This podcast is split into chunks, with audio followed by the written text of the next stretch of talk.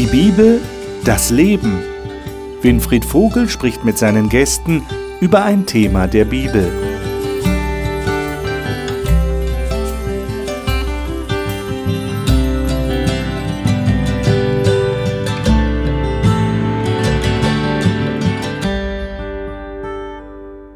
In unserer Talksendung zur Bibel haben wir schon seit einigen Wochen das Thema meine Familie.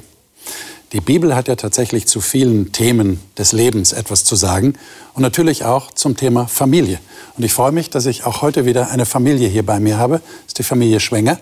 Und ich möchte mit der Familie Schwenger gerne über das Thema reden, Härtetest Glaube. Was versteckt sich hinter diesem Thema? Vielleicht ist das eine Frage, die nur Christen bewegt, nämlich wie lebt man eigentlich mit christlichen Werten in einer Welt, in einem Umfeld, das diese Werte nicht unbedingt teilt. Mit anderen Worten, wie lebe ich als gläubiger Mensch mit Menschen zusammen, die meinen Glauben nicht genauso teilen wie ich? Habe ich Kontakt mit solchen Menschen? Wie sieht dieser Kontakt aus? Und wie können wir als Familie äh, das bewahren in einer manchmal feindlich wirkenden Welt, so könnte man das fast sagen, wie können wir als Familie Glauben auch bezeugen nach außen? Ich glaube, das ist eine ganz spannende Frage. Die möchte ich mit der Familie Schwenger gerne erörtern, hier in diesem Kreis. Und jetzt darf ich Ihnen jeden einzelnen von dieser Familie vorstellen. Reingard Schwenger ist in Berlin geboren und in Darmstadt aufgewachsen. Vor und nach der Kinderzeit hat sie als Arzthelferin gearbeitet und ist heute in einem Seniorenheim tätig. Sie sagt, Freunde kommen und gehen, aber Familie bleibt. Wenn es meiner Familie gut geht, geht es mir auch gut. Heidi Schwenger ist in Tokio geboren und als Kind nach Deutschland gekommen. Sie ist mit Björn verheiratet, der neben ihr sitzt. Ihre beiden Kinder sind sieben und fünf Jahre alt. Heidi arbeitet im Bereich Marketing am Schulzentrum Marienhöhe in Darmstadt. Sie sagt, die bedingungslose Liebe ihrer drei Jungs sei unendlich kostbar für sie.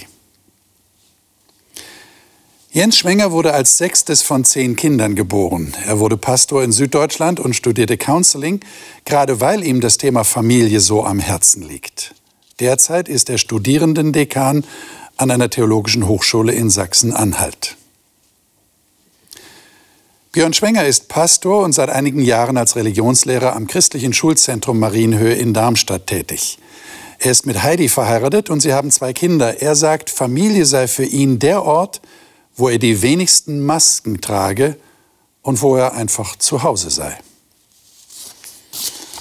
Schön, dass ihr da seid. Ich würde vorschlagen, wir schlagen die Bibel auf, einen eigentlich einschlägigen Text, den wir auch in vorigen Sendungen schon mal konsultiert haben. Und ich bin mal gespannt, was ihr dazu zu sagen habt. Und zwar in 5. Mose, Kapitel 6. Das ist eine Rede, die Mose gehalten hat, ich denke im Auftrag Gottes an das Volk. Und er hat ihnen da, besonders was ihre Kinder angeht, einen bestimmten Hinweis gegeben. Den würde ich gerne mit euch mal anschauen. Lesen wir mal die Verse 4 bis 9 und dann die Verse 20 und 21. Jens, darf ich dich bitten, mal die Verse 4 bis 9 zu lesen? Und dann hören wir uns vielleicht aus der Neues Leben Übersetzung, du hast die Luther, äh, die Verse 20 und 21 an. Höre Israel, der Herr ist unser Gott, der Herr allein.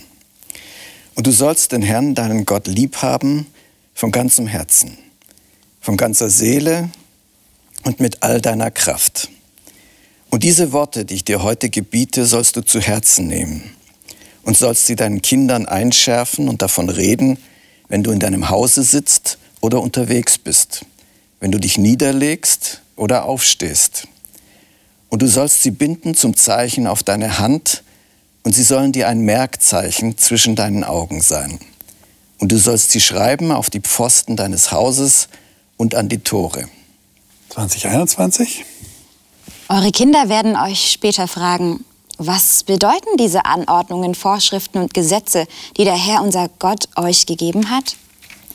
Dann sollt ihr ihnen antworten, wir waren Sklaven des Pharaos in Ägypten, doch der Herr hat uns mit großer Macht aus Ägypten geführt. Hm, das ist ein interessanter Text. Also mal zusammengefasst geht es darum, Mose sagt zu den Israeliten, gebt das, was ihr von mir hört, was ihr von Gott hört, an eure Kinder weiter. Er führt das dann ein bisschen aus, sagt, wenn du auf dem Weg gehst, wenn du dich hinlegst, wenn du aufstehst. Ähm, könnt ihr das irgendwie mit, äh, mit Praxis füllen? Ein bisschen konkret machen? Wie, wie funktioniert denn das? Ich meine, ich kann mich jetzt an die Eltern wenden. Wie habt ihr das gemacht? Und ich kann mich an euch wenden. Ihr habt auch Kinder. Wie macht ihr das denn? Äh, was würdet ihr sagen? Wie macht man das denn? Also wir haben versucht, Zeiten natürlich bewusst einzuplanen, wo okay. wir das gemacht haben. Mhm. Also Andachten, Freitagabends natürlich, wenn ich da war, dann haben wir das gemacht.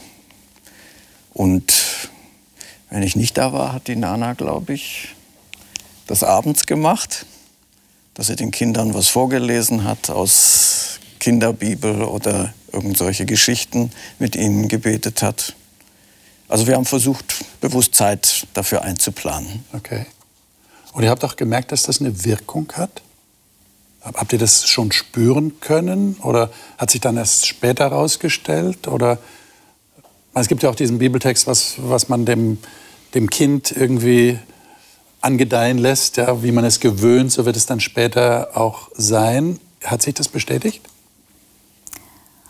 Also ich, ähm, ich denke, so, die haben natürlich diese Geschichten gelernt und die fanden sie auch interessant und die Bilder dazu und so. Aber letztlich mussten sie dann irgendwann ihre eigene Entscheidung treffen oder überhaupt eine persönliche Beziehung zu Jesus aufbauen. Das kann man ja nicht vermitteln. Man kann ihnen das vorleben. Und das war mir jetzt zum Beispiel auch immer wichtig, einfach authentisch sein als Christ.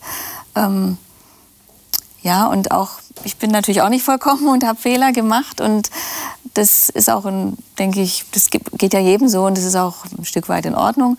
Aber irgendwo ehrlich mit dem eigenen Glauben umgehen. Und ja, als Kinder, sie sind Kinder, ne? Und sie fanden die Geschichten schön, aber ich denke, eine wirkliche Veränderung kam dann eben, als sie selber sich mit Glauben auseinandergesetzt haben, Bibelstunden genommen haben und selber eine Beziehung zu Christus entwickelt haben. Dann, aber ich denke schon, dass das ein gutes Fundament war, auf okay. das sie aufgebaut haben. Okay.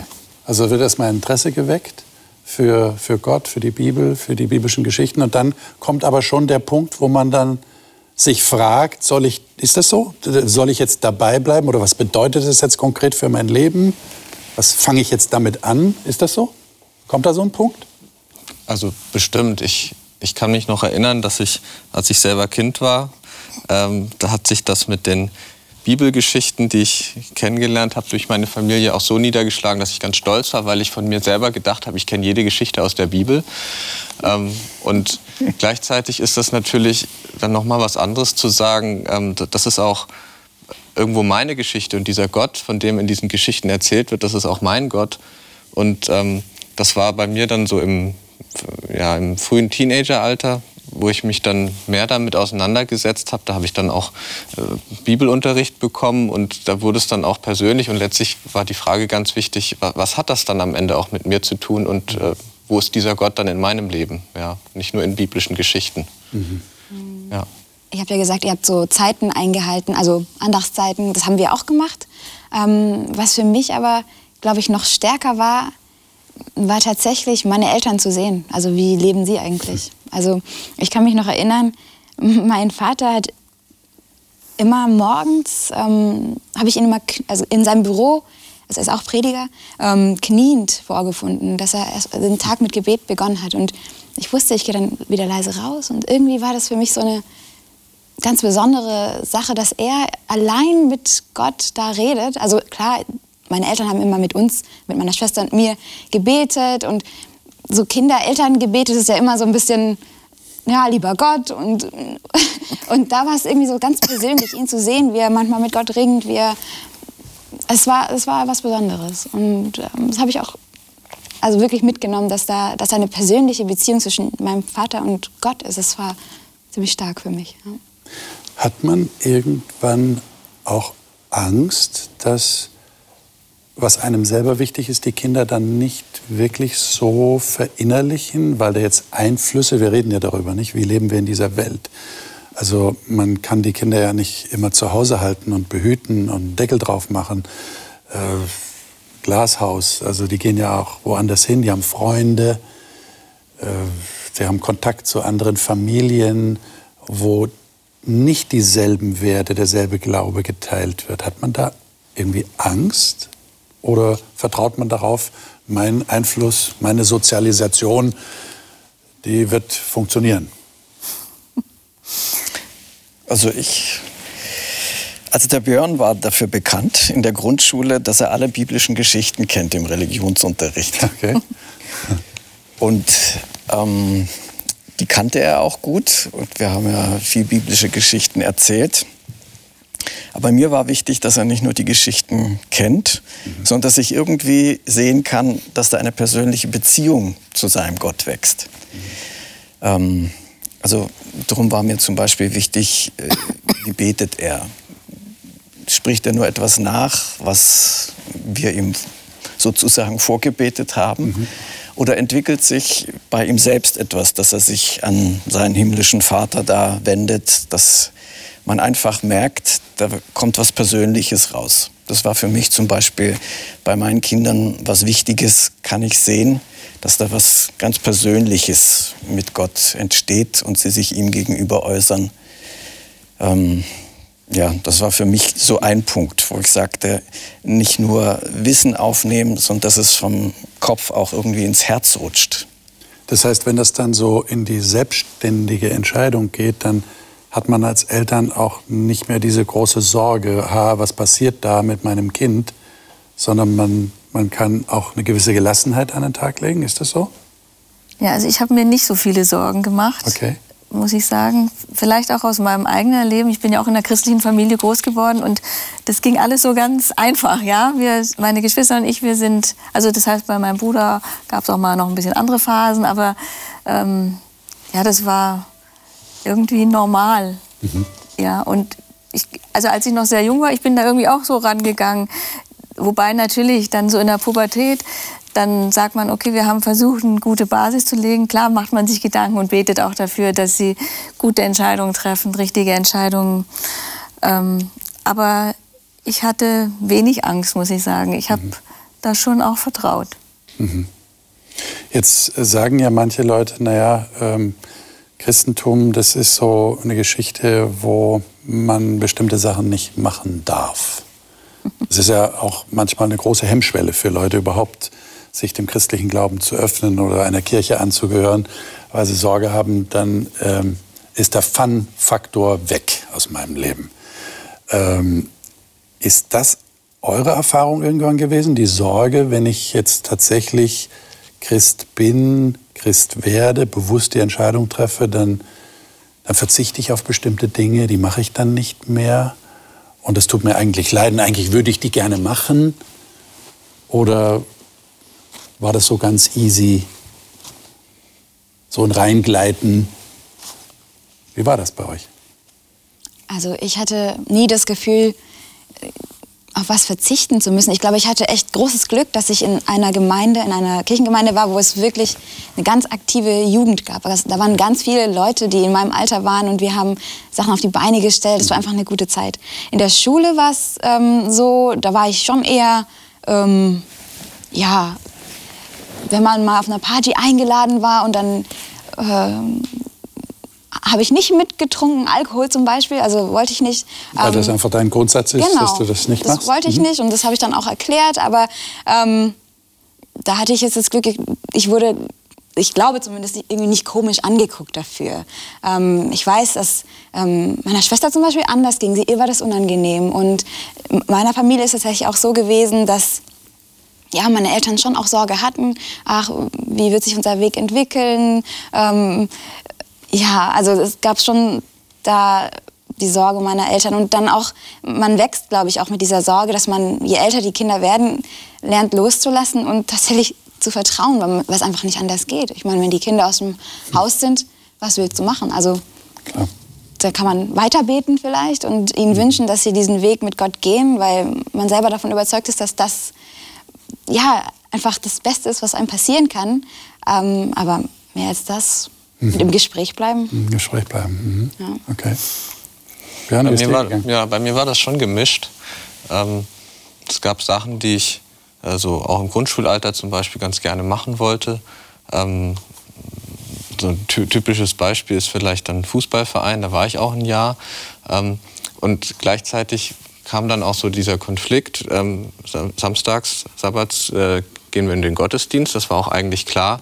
Und da finden dann aber oft auch irgendwelche Spiele oder Turniere oder sowas Fußball statt. findet am Samstag statt. Genau, und das, das war dann schwierig, ja. Und das hat mir auch nicht so gefallen. Äh, aber es, es war dann so und das ähm, würde ich rückblickend auch heute sagen, das war gut so, dass, ähm, dass dann die Gemeinde den Vorrang hatte, weil das für mich dann auch so, so ein Beispiel war, dass das Glaube ähm, spürbar war und sichtbar geworden ist. So ähnlich auch wie in dem Bibeltext, den wir gelesen haben. Da, es werden ja immer Wege gesucht, das irgendwie sichtbar zu machen, sodass man es sehen kann und nicht nur darüber redet. Denn äh, in, einer, in einer klugen Weise über Dinge zu reden, das lernt man schnell auch als Kind. Ja? Aber dass es eine Bedeutung hat für das Leben, das ähm, spürt man dann, wenn es einen Unterschied macht, ob man jetzt zum Beispiel zum Fußball geht oder in den Gottesdienst. Und ähm, von daher glaube ich auch, dass es wichtig war, dass es solche Momente gab, wo Glaube äh, ja, einen Unterschied gemacht hat und ganz spürbar war. Auch wenn es mit Verzicht verbunden war, der mir nicht immer gefallen hat. Mhm. Ja. Es hat mit Konsequenz natürlich auch zu tun. Jeder muss dann persönlich die Entscheidung treffen, ob er das jetzt genauso machen würde, wie, wie du es gemacht hast, oder in welchem Bereich er tatsächlich konsequent sein will. Ja. Aber da ist natürlich dann das Konkrete, die konkrete Entscheidung, die getroffen werden muss. Ja, das stimmt. Also ich finde es auch wichtig, wenn dann die Kinder so in der Pubertät sind und älter werden, dass man ihnen eben auch immer mehr den Freiraum gibt. Ich erinnere mich jetzt gerade an eine Situation mit unserem anderen Sohn. Der wollte zu einer Veranstaltung, die wir jetzt nicht so gut fanden. Da war er damals 15 oder so. Und der wusste das auch, dass wir es nicht so gut finden, aber wir haben ihm auch gesagt, du kannst da hingehen. Wir möchten, also wenn du das möchtest, ja. Ähm, du weißt, dass wir es jetzt nicht so mhm. gut finden, aber wenn du das, wenn das für dich wichtig ist, dabei zu sein, dir das mal anzuschauen, dann geh hin. Ne? Gut, jetzt hatten wir das Glück, dass er dann, also der erzählt sehr gerne und es war eben, da war sehr laute Musik und dann war der nach einer Viertelstunde schon wieder da und dann habe ich gesagt, ja, was machst du jetzt schon wieder hier? Da sagt er, ja, das war so laut, kann man sich nicht mehr unterhalten. Also er, für ihn war es jetzt, also wir haben uns natürlich irgendwie drüber gefreut. Ähm, ihm hat es eigentlich dann nicht gefallen. Aber dieses auf Freiheit geben, was natürlich auch anders laufen kann. Das okay. muss einem klar sein. Das muss nicht so gehen. Ne? Es kann auch sein, dass sie das gut finden, aber letztlich kann man ja dann niemanden festhalten. Und je mehr man es verbietet, wenn sie älter werden, umso mehr hat es ja seinen Reiz. Und umso mehr drängt es vielleicht dahin. Deswegen finde ich es wichtig, eben, wenn sie klein sind, auch schon zu sagen oder auch vorzugeben, wie das Leben ein Stück weit bei uns zu Hause läuft. Und je älter sie werden, dann auch die Zügel lockerer zu lassen und im Gespräch dabei zu bleiben, aber sie auch gehen zu lassen. Ja. Da verändert sich ja das Verhältnis dann auch. Nicht? Dann genau kommt man eher auf Augenhöhe und äh, partnerschaftliches Verhältnis. Und man muss dann den Punkt auch, man darf ihn nicht verpassen, wo man loslässt. Mhm. Man sagt also, jetzt müssen Sie Ihren eigenen Weg gehen, Ihre eigene Entscheidung treffen. Ähm, ich würde mal gerne Apostelgeschichte 10 mit euch anschauen. Äh, das ist eine, eine sehr interessante Geschichte, die dem großen Apostel Petrus passiert ist. Ich erzähle es mal in ganz kurzen Zügen. Ähm, da geht es darum, dass er eigentlich wie alle anderen in seinem Umfeld der Meinung war, also die Mission ist nur unter Juden. Ja, die werden jetzt missioniert mit der Botschaft von Jesus. Die Heiden, die sind außen vor. Und Gott möchte natürlich alle Menschen erreichen und er musste jetzt versuchen, das Denken, dieses Denksystem von Petrus irgendwie zu verändern. Das hat er dann mit einer Vision gemacht. Also äh, Petrus hat etwas im Traum gesehen, so ein großes Tuch und da waren unreine Tiere drin. Ein Jude isst keine unreinen Tiere. Und er wird aber aufgefordert im Traum, nimm und iss, ja, iss die unreinen Tiere. Und er hat sich natürlich geweigert, er gesagt, das mache ich nicht. Und dann wurde er immer wieder aufgefordert. Und als es dann vorbei war, kommen tatsächlich Leute aus einem anderen Ort und sagen, der römische Hauptmann Cornelius, offensichtlich ein Heide, der möchte gerne, dass du zu ihm kommst, der möchte gerne mehr über Jesus erfahren. Und das macht er dann tatsächlich und geht dorthin und äh, merkt dann plötzlich, ah, das ist die Botschaft, die Gott mir geben wollte. Und jetzt lesen wir mal in äh, Apostelgeschichte 10, ab Vers 25 würde ich sagen. Wir lesen mal 25 bis 28 und dann noch 34 und 35. Äh, Björn, sei doch so gut, lies mal 25 bis 28. Und als Petrus hereinkam, ging ihm Cornelius entgegen und fiel ihm zu Füßen und betete ihn an. Petrus aber richtete ihn auf und sprach, Steh auf, ich bin auch nur ein Mensch. Und während er mit ihm redete, ging er hinein und fand viele, die zusammengekommen waren. Und er sprach zu ihnen, Ihr wisst, dass es einem jüdischen Mann nicht erlaubt ist, mit einem Fremden umzugehen oder zu ihm zu kommen. Aber Gott hat mir gezeigt, dass ich keinen Menschen meiden oder unrein nennen soll. Und dann, Reinhard, wenn du gerade 34 und 35 liest. Petrus aber tat seinen Mund auf und sprach, nun erfahre ich in Wahrheit, dass Gott die Person nicht ansieht, sondern in jedem Volk, wer ihn fürchtet und recht tut, der ist ihm angenehm. Also der Petrus hat hier eine wichtige Lektion gelernt, die ja dann auch äh, bahnbrechend wurde für die ganze christliche Mission. Der Paulus war ja dann auch der große Heidenmissionar und ist äh, da in der damaligen Welt herumgereist, hat Leute für Jesus gewonnen. Ähm, ich habe mir folgende Frage gestellt. Wir sind ja als Christen schon, also es trifft nicht nur auf Christen zu, auf Menschen generell. Wir treffen uns gerne mit Gleichgesinnten. Das ist einfach so. Ja. Äh, gleich und gleich gesellt sich gern. Das ist ja auch einfach, ist auch schön, das ist harmonisch, man versteht sich. Aber hier habe ich den Eindruck, will Gott ganz bewusst, dass der Petrus über seine eigenen Grenzen hinaus denkt und auch mit anderen Menschen Kontakt hat. Wie geht's euch da? Ähm, wie, wie meint ihr, können wir diesem natürlichen Trend gleich und gleich gesellt sich gern entgegenwirken, auch mit anderen Menschen Kontakt haben? Funktioniert das? Also, es geht euch sicher auch so. Also ich, ich habe so den Eindruck, es geht eigentlich allen so. Wir sind so zusammen. Natürlich, wir haben eine Kirchengemeinde, treffen wir uns. Wir haben unsere Gruppen. Äh, du hast von Jugendgruppe erzählt. Ja, da trifft man sich. Das ist auch wunderbar. Eine tolle Sache. Aber wie ist das jetzt darüber hinaus zu denken? Wie gelingt uns das? Also uns geht es tatsächlich so, wir haben auch ähm, also Freunde in allen möglichen Kreisen, würde ich mal behaupten.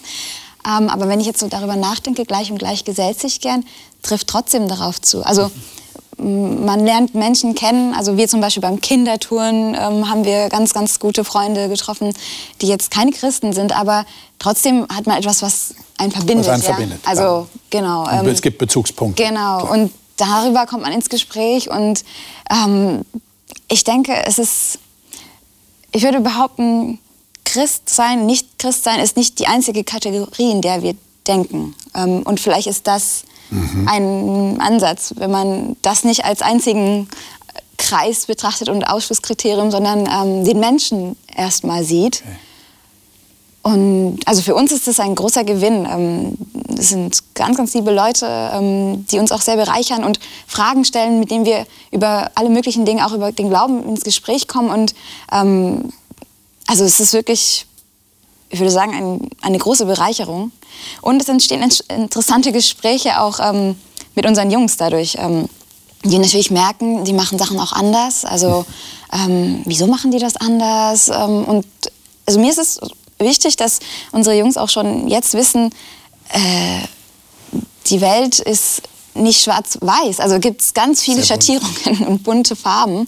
Genau. Und dann zu wissen, warum wir das jetzt so machen und das finde ich ganz, ähm, ja. ganz wichtig, dass sie das schon früh mitbekommen.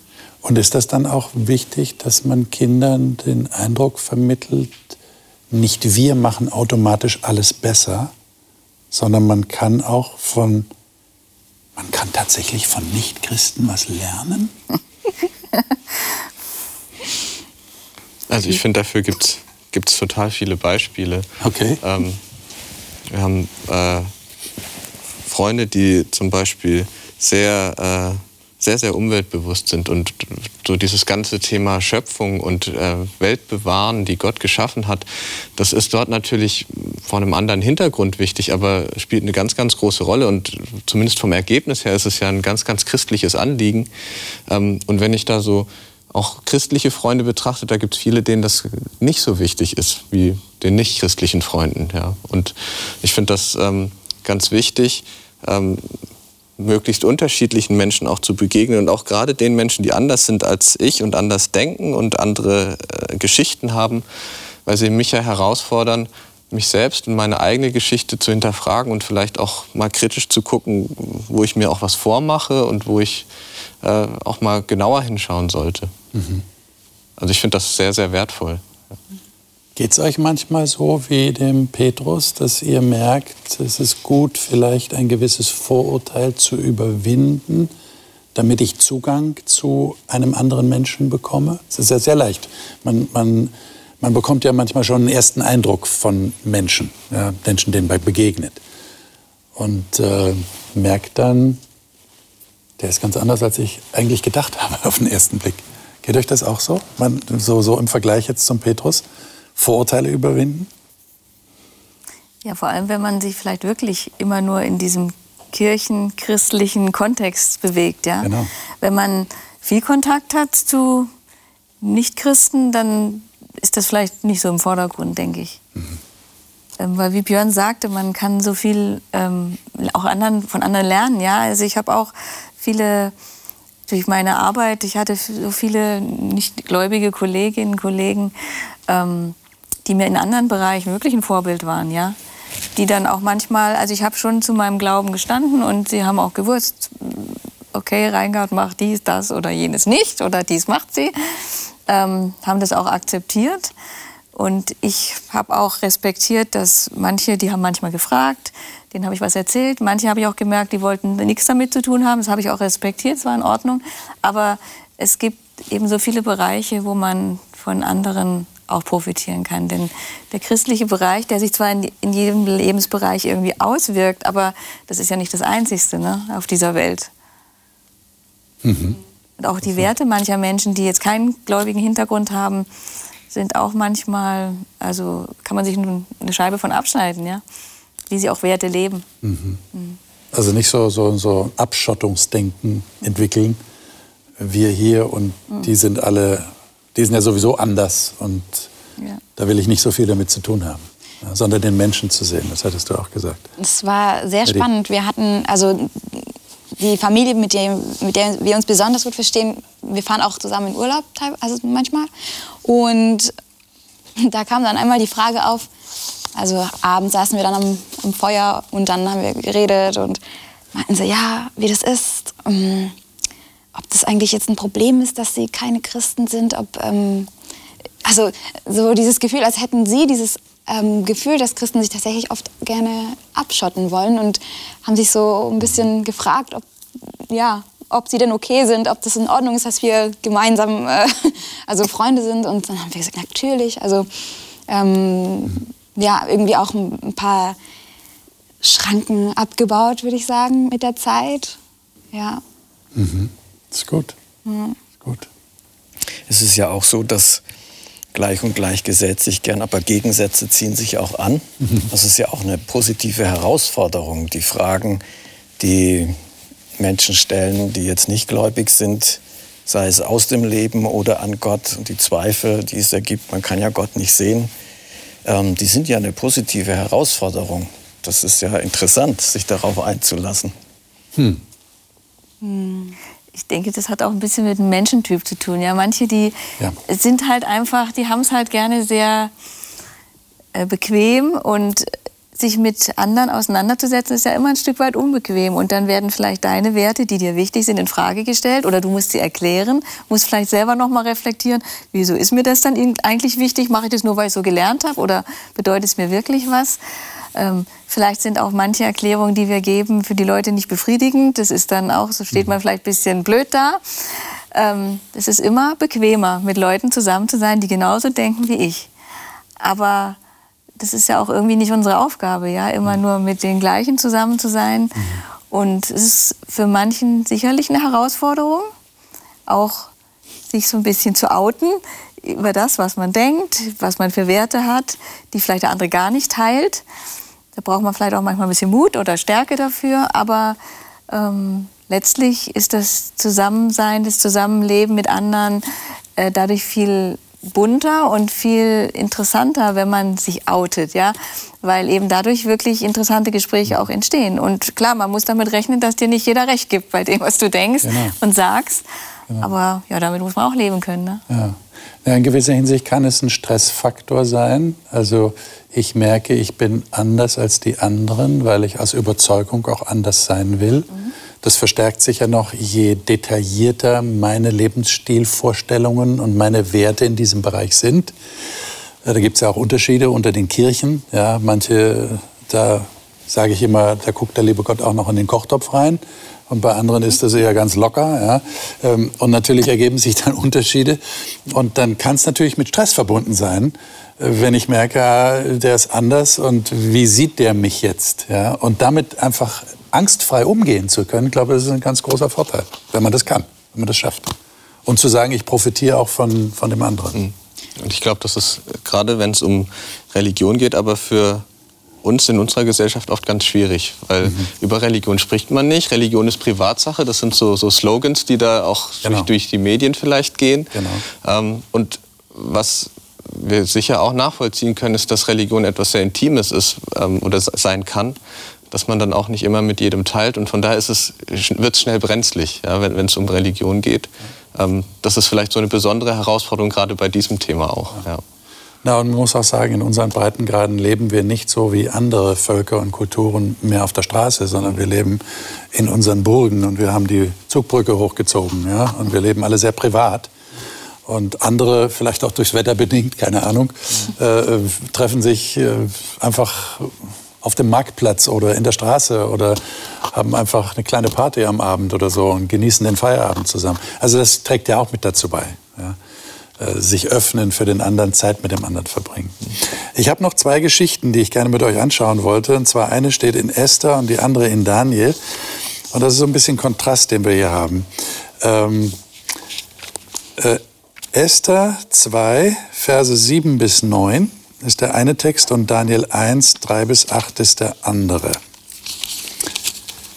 Ähm, was ist bei der Esther passiert? Esther war ein jüdisches Mädchen und dann kam es dazu, dass da in Persien, im Königreich Persien, äh, gerade die Königin abhanden gekommen war. Ich drücke es mal so aus. Und ähm, dann suchte man an nach einer neuen Königin und der Onkel von diesem jüdischen Mädchen, Esther, meldet sie zu einem Schönheitswettbewerb an. Und sie geht tatsächlich in dieses Frauenhaus und wird da vorbereitet und wird dann tatsächlich am Ende Königin von Persien und kann dann tatsächlich für ihr Volk sehr viel Gutes bewirken. Das ist mal das eine. Die andere Geschichte ist der Daniel, der nach Babylon entführt wird mit seinen Freunden und dort sogar andere Namen bekommt. Also die werden einfach völlig umgedreht, so eine Art Gehirnwäsche. Und dann wird ihnen auch das dortige Essen vorgesetzt. Sie werden also wirklich in diese Kultur eingeführt, die sehr götzendienerisch war, muss man dazu sagen. War also nichts mit dem einen Gott, der Schöpfer ist, sondern viele andere Götter.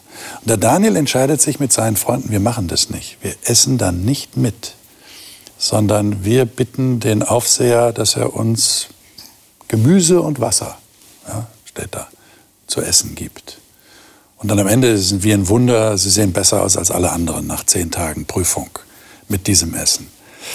Jetzt haben wir zwei unterschiedliche Geschichten in der Bibel. Die eine, das sieht mehr so aus wie Anpassung an die Kultur. Sie geht tatsächlich in dieses Frauenhaus, wo die Frauen vorbereitet werden auf den Schönheitswettbewerb. Da hat sie sicher manches machen müssen, an das sie überhaupt nicht gewohnt war und vielleicht sogar mit ihrem Glauben nicht so vereinbaren konnte. Daniel sagt ganz klar, keine Chance, mache ich nicht.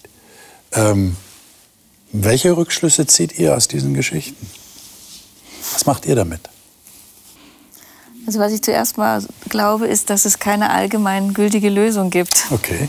die man auf alle Situationen anwenden kann. Okay. Und dann glaube ich auch, dass das eine sehr persönliche Sache ist. Also du hast vorhin gesagt, bei manchen Christen, da guckt Gott noch in den Kochtopf. Wenn man sehr, sehr konkrete und enge Vorstellungen hat, wie man als Christ zu leben hat, tut man sich sicherlich schwerer, solche Entscheidungen zu treffen wie Esther. Mhm. Wenn man ähm, da lockerer ist, hat man wahrscheinlich weniger Probleme. Aber letztlich geht es ja um meine Beziehung zu Gott und mein Gewissen, was durch Gott beeinflusst wird. Auch vielleicht durch, nicht nur durch Gott, natürlich auch durch mein Temperament, durch meine Art so ein bisschen. Ähm, ja, manche Dinge kann man nicht allgemein lösen. Hm. Das muss man einfach situationsbedingt. Und vielleicht ein Christ würde sich so entscheiden, der andere anders. Und der andere sagt dann, wie kannst du nur? Ja. Oder? Ja. Kann passieren, ja? ja. Was antwortet man dann?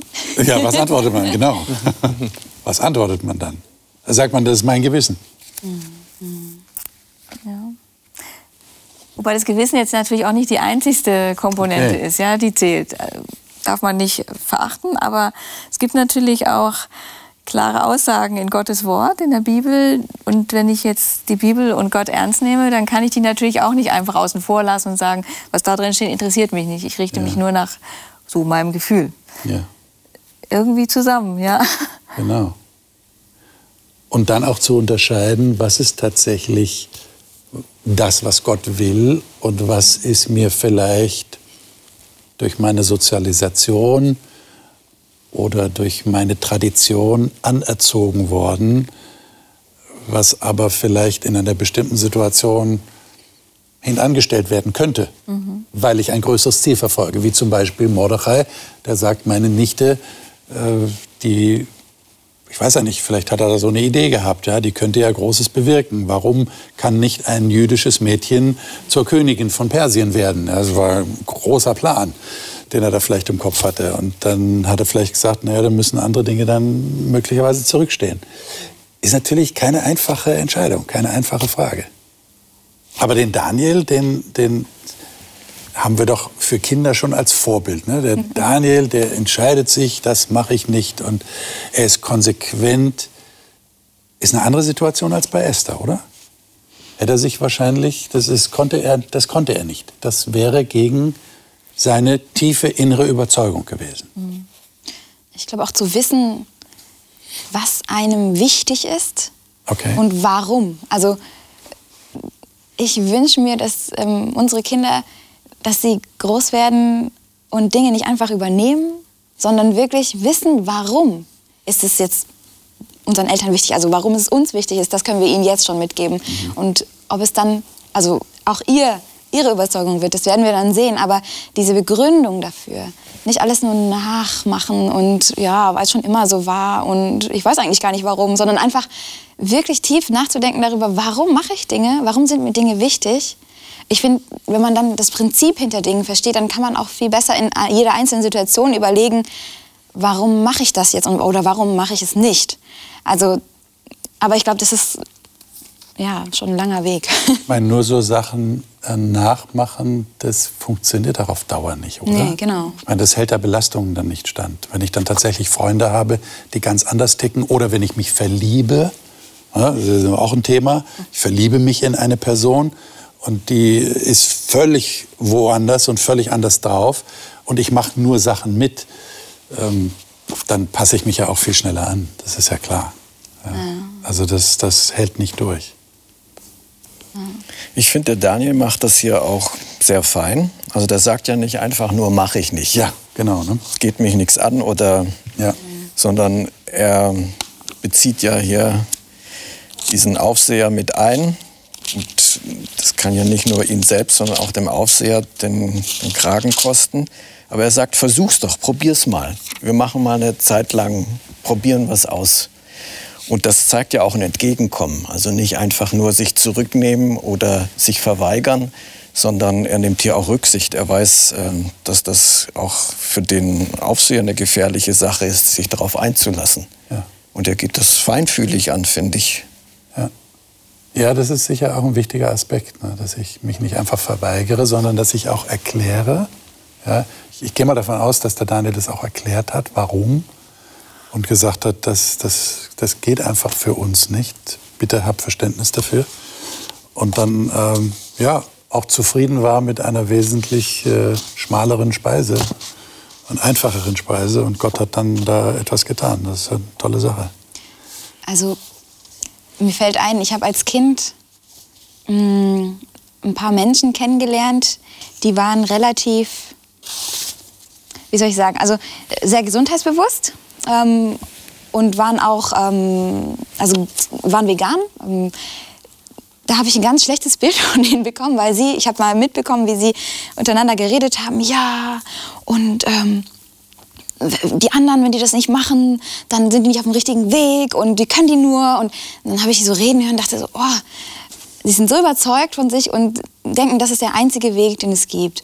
Und dann habe ich andere Leute kennengelernt später, die ganz authentisch das gelebt haben und ähm, begründet haben, warum, also warum sie das so machen und das so positiv gelebt haben, wo ich dachte, das macht einen ganz anderen Eindruck. Und das wünsche ich mir, dass wir das auch so machen, dass wir alles, was wir tun, positiv vermitteln können. Und ähm, nicht unbedingt als Einschränkung, sondern aus positiver Überzeugung. Warum machen wir Dinge und warum finden wir, das ist der beste Weg? Ja, also das ist, ähm, glaube ich, eine ganz große Aufgabe so als Eltern, das Leben, ähm, so wie wir es leben, positiv und ähm, attraktiv zu gestalten. Ja. Das ist ein interessantes Phänomen, das man immer wieder beobachtet, das du gerade ansprichst. So diese, diese sehr, sehr klare Überzeugung, das ist jetzt richtig und das sollten auch alle so machen. Ja? Und es dann zu so einer Art Seligkeitsfrage zu machen. Das heißt also, nur wenn du das so machst, dann bist du auf dem richtigen Weg und dann ist Gott mit dir zufrieden. Ja? Anstatt einfach, wie du sagst, positiv bezeugen, ich mache das so und ich lebe sehr gut damit und du hast völlig die Freiheit, das anders zu machen. Ja? Also daraus nicht eine Frage der Entscheidung über Leben und Tod zu machen. Ja? Äh, und das zu unterscheiden, das zu differenzieren, glaube ich, das ist ein ganz wichtiger Punkt. Ja, denn es gibt natürlich Fragen, da geht es um Leben und Tod, nämlich werde ich erlöst durch Jesus oder nicht, nehme ich sein Opfer an. Das ist eine Frage, die hat mit Leben und Tod zu tun. Aber die anderen Fragen, die folgen aus gewissen Einsichten, die ich in der Bibel gewinne. Und äh, das muss dann gut sein. Liebe Zuschauer, ich gebe jetzt einfach mal die Diskussion an Sie weiter und ich hoffe, dass Sie vielleicht zu Hause jemanden haben oder auch eine Familie um den Tisch oder auf der Couch sitzen haben und jetzt weiter diskutieren können. Denn das ist ja eine Frage, die kann man nicht in einer Dreiviertelstunde klären, denke ich. Wie leben wir als Christen in einer Welt, die unter Umständen ganz anders drauf ist? Wie leben wir mit Menschen in unserem Umfeld, die nicht so glauben, wie wir glauben?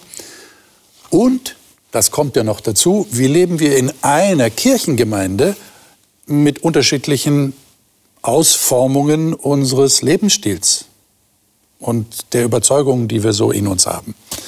Und wie geben wir das Ganze so an unsere Kinder weiter, dass sie selbstständig zum Glauben finden und zeugnishaft leben können? Das haben wir versucht, so ein bisschen zu erspüren. Ich hoffe, dass Ihnen die Familie Schwenger hier ein wenig auf die Sprünge helfen konnte mit ihren Gedanken, die Sie geäußert haben. Bin sehr dankbar dafür und freue mich, wenn Sie das nächste Mal wieder dabei sind. Nächste Woche sind wir wieder hier, wieder mit der Familie Schwenger und werden über das Thema sprechen, Familie mit Jesus. Was ist das tatsächlich? Ja, wir sagen ja manchmal, wenn Leute heiraten, da ist noch ein Dritter im Bunde. Das sagt sich ja so schön, das ist auch ein wunderschönes Bild. Sie sind zu dritt in ihrer Ehe. Aber was heißt das ganz konkret, wenn Jesus in der Familie ist? Wie zeigt sich das in der Praxis? Dem wollen wir nächste Woche nachgehen. Bis nächste Woche. Ihnen alles Gute.